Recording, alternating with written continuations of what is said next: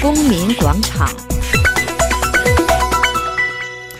各位听众，中共十八届三中全会临近，思想领域的有些东西似乎值得注意。如果说今年大半年很流行“七不讲”、反宪政等等种种思潮，好像习李政权在一路向毛的路线靠，让人有种隔世之感的话，中共党刊《求是》署名秋实的文章发出了一个新的信号。这篇题为《巩固党和人民团结奋斗的共同思想基础》的文章。分析目前出现的五种错误思潮，包括宪政民主、普世价值、历史虚无主义、新自由主义等等，好像在猛批自由主义，但同时又不否定民主是一种普世价值，只不过说普世价值被某些人热炒，是醉翁之意不在酒。等等，该文主要打右，也捎带打左，对有些人质疑中国还是不是社会主义也进行了批驳。文章深思熟虑，来头不小。旅法学者、中国问题专家张伦认为值得重视。他说：“这篇文章在中共重要的党刊《求是》上。”以秋实，显然这样一个笔名，是我们所有熟悉中共这个意识形态运作的，从文革开始啊，嗯，就是尝试用这样一个笔名啊，事实上它是一个写作班子在撰写这样一篇文章。就这样一个文章出来呢，嗯我想有这么一个很重要的含义在，嗯就是说到现在为止，呃，我们所有听到的消嗯息都是这个呃一些间接的信息，呃，在官方正式出现的有关意识形态方面的这宣示呢，都是一些呃名不见经传的人士出来写文章，只是在呃官方的一些重要刊物上刊出，因此具有一些重要的官方含义。嗯，但是呢，没有这样一个比较完整的、比较鲜明的来阐释官方现在正式立场的这样一个文章出来。那么这篇文章呢，大概嗯是官方的一个正式的一个宣示。所有那些所谓九号文件等等，我们到现在为止都只是知道它是一些内部的传达。那么呃，也有这个习近平的意识形态工作问题的讲话，但是一个正式的、比较系统阐释一些观点的这样一个文章出来。我想这是大概是第一次，我们到现在为止嗯也没有见到中共官方的呃领导就这些问题做一些正式表态。嗯，那么这篇文章某种程度上可能是起到了这样一个作用，嗯就是说，鉴于前一段这个意识形态上这种纷争不已，各种各样的这个说法都非常混乱，嗯那么现在呢，呃，官方呢以这样一个方式来出来，呃，明确一些基本立场。我想这嗯是我们从这个文章当中能够得到的一个信息。显然，这篇文章出来之后，中央的电台用新闻联播也用相当的篇幅嗯来播送这样一个文章，都说明这一点。啊，就好像像他的题目一样，他的题目就是大概就是想要奠定一个共同的思想基础。那您刚才这个分析就说是，那他其实就是代表中央的了。按照这个中共党内的这种运作来说，这是基本上是没有问题的了。呃，我现在这个问题就是说，呃，这个于五月份这个开始，这个就是在中国产生一种反宪政的逆流，好像比起来，这篇文章呢，它里面也谈到什么民主，它也谈到是确实有一些普世价值的概念，像人权、呃自由、民主。不过它反过来说，这些无非就是这个中国的这批倡导者呢，是醉翁之意不在酒，呃。但是不管怎么说，他提到这些东西，好像和最近几个月以来的说法还是有明显的不同，是不是？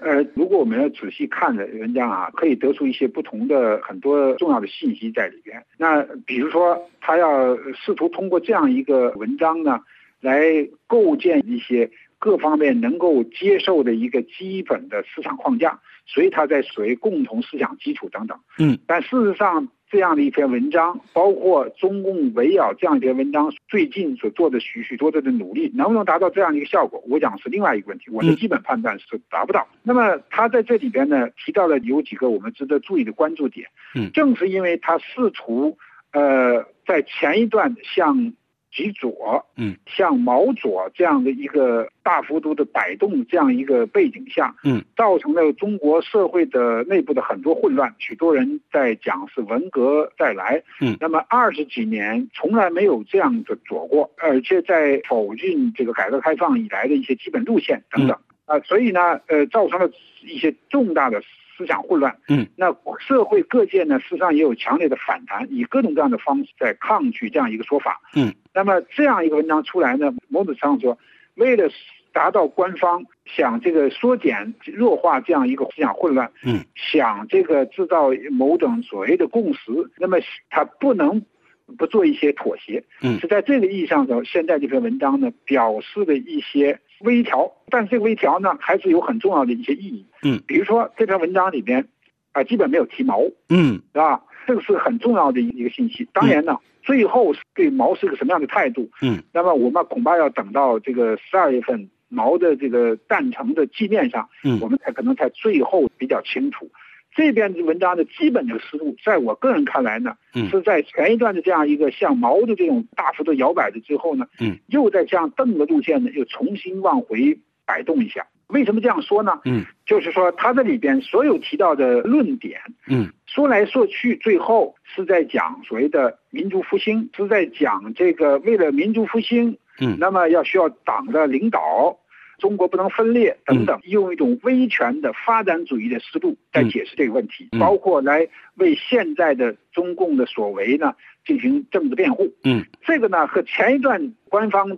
赞扬的、推崇的这个毛的思想，实际上是有重大的差别的。那么其他的当中呢，提到了很多其他的一些问题。那这里边呢，我们知道曾经有七不讲，我们现在基本已经确定七不讲嗯的原本是中共的九号文件。嗯那这个九号文件怎么出来呢？现在有各种各样的传闻，嗯那么肯定这个基本的指向意图是来自于最高层的。那么现在这样一个情况，就是在这个西部讲等等所谓禁止不能讲的等等这些问题当中，现在这里面有几个东西没有提到，比如说公民社会的问题，嗯，啊，这篇文章里没有提到，对，包括言论自由等等也没有提到。呃，那么在讲到属于宪政的问题的时候呢，不是说一口不准提了。嗯他说是说可以在学术的层面上可以提，可以研究，嗯但是呢，现在的这个呃政治上的这种宪政，是别有用心那对对啊哎、对哎别有用心等等的，嗯嗯这个里边呢其实是就是可以讨论的了。这个至少是说宪政的东西没有彻底的被打死啊那。那是不是有一种软化他们立场和态度哎在？在这个角度上，它跟前一段是一些说法，当然是有一些软化的。嗯，那么还包括普世价值的问题。嗯，那普世价值前一段的基本上就是彻底否认，呃，没有普世价值。但也恰是这一点上，实际上所有人对中国的未来比较关心的人呢，嗯呃，都非常担心。那没有普世价值，彻底完全否认普世价值。那中国还能不能跟这世界正常的交往？嗯那普世价值，那中国的这个仁义这些东西，难道它的背后的价值不是普世的吗？我讲这样简单的否认普世价值，我觉得是非常非常愚蠢。那么现在嗯呢，在这样一个前提下呢，哎，他对这个问题上做了调整，他承认有普世价值，嗯但是呢，他又讲说，现在你们许多人说的普世价值是西方的这对种利益策略啊，这个呢，嗯很前一段的那种方式呢，又有一些回摆，对这哎对就是我们这篇文章看到的一些传递的一些，在我看来是比较重要的一个一好些一些信息啊。好啊，的这里边还有一个问题嗯，嗯那需要提及的，是吧嗯？比如说历史虚无主义的问题，对就知道这个东西肯定是说，嗯这跟这个所谓习近平的前三十年、后十年不能随便这个这个否认等等这些事情连着的。嗯但是如果大陆的许多的听众注意看，嗯这两天在央视上就这个习仲勋的历史的对这个纪念这个拍的片，如果按照官方这个调子来说，那是一个典型的历史虚无主义的片子。什么意思呢？嗯就是这个片当中不断的了展示了中共过去那些年确实犯了很多很多的一系列的错误，甚至是罪行，嗯嗯重大的错误罪行。那么你这样的一个片子，你是不 是就是所谓的历史修主义者了？嗯所以这些方面都反映出中共现在这个在意识形态上仍然很混乱，而且提到新自由主义的问题嗯。但事实上说白了，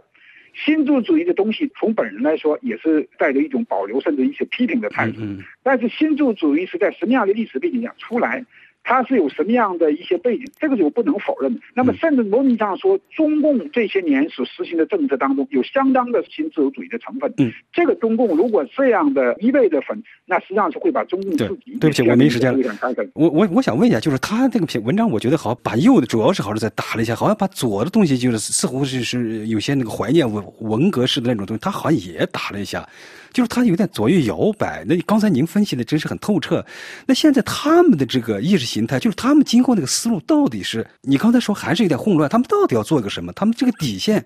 或者说他们的边界线是在哪里啊呀、他们的边界线，呃，这篇文章的一个意义就是比比以往可能让我们看得更清楚了。嗯，事实上，这样一个基本的思路，嗯那就是一切以维护现有的政权，嗯维护现有的体制为要的。同时呢，为了维持这样一个政权，又必须继续改革开放。呃，为了要继续改革开放呢， 那又不能完全回到毛，所以他又对毛的这种势力呢，又必须进行打压。嗯所以是在这样一个呃游戏当中，他不断的在左右的摇摆了，试图找出合适的一个位置。嗯但事实上，以这样的一个思路，它是达不到这样一个效果，因为我们知道，嗯嗯现在所造成的问题，恰恰是这样一个。路线所带来的嗯，那么为了纠正这个路线所带来的问题，那需要一些新的模式出来，嗯呃，新的一些思想，而现在事实上仍然没有突破这些东西。对，现在我们都知道，就是中共的十八届三中全会就马上召开了啊。那么在这个前夕出台这么一个东西，他们展现出这样一种思路。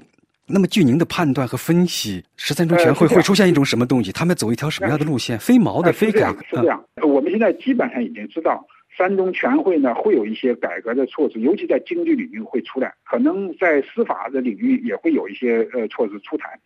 那么如果是说意识形态不断的向毛左方向的这种呃摇摆的话，那和三中全会要出现的这些措施的一些指向呢，就会发生根本性的矛盾。在我看来，它必须往中间回摆一下，嗯，以利于三中全会能够呃意识形态上有一个适当的这种氛围，嗯否则的话，一方面是毛左，嗯另外一方面是三中全会，尤其在经济领域可能会出现比较自由化的一个导向的这种嗯这种激烈的矛盾是没办法解决的，嗯是没办法让三中全会的措施真正落实下去。嗯，所以呢，这也是大概现在出这篇文章的另外一个现实的背景。对，就您刚才提到，就是他们好像在向邓靠，就远离了一下毛。那么在这个邓和毛的这两点上呢，就是说，他们是怎么掌握，是怎么叫做向邓靠，怎么向毛靠？这两者之间的重大的区别是什么？是这样，嗯我刚开始说他因为是前一段是向毛大幅的回摆，对，那么现在他又重新向邓路线呢又回摆一些，那并不是说他现在完全远离毛，那么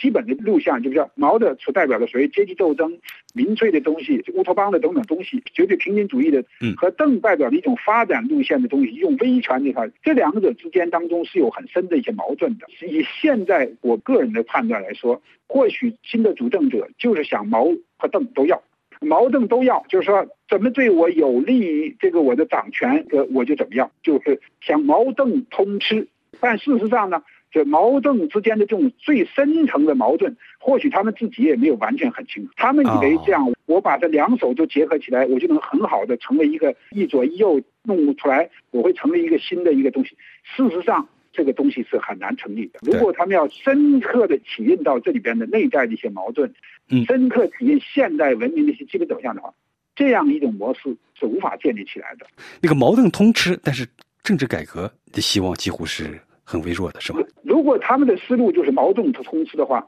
政政治改革的希望就是肯定是微乎其微的啊。这或许会在通吃在吃凳子这一面上，会在一些具体的制度上、一些行政改革上、经济改革上，会有一些更多的这个动作出来。但是如果毛要坚持的话，那政治改革是不可能呃呃，我们奢望它能够呃推上日程的。各位听众，啊您刚刚听到的是《公民广场》专题节目，中国问题专家张伦分析中共意识形态发生的微妙变化。本次节目由安德烈主持，谢谢各位收听。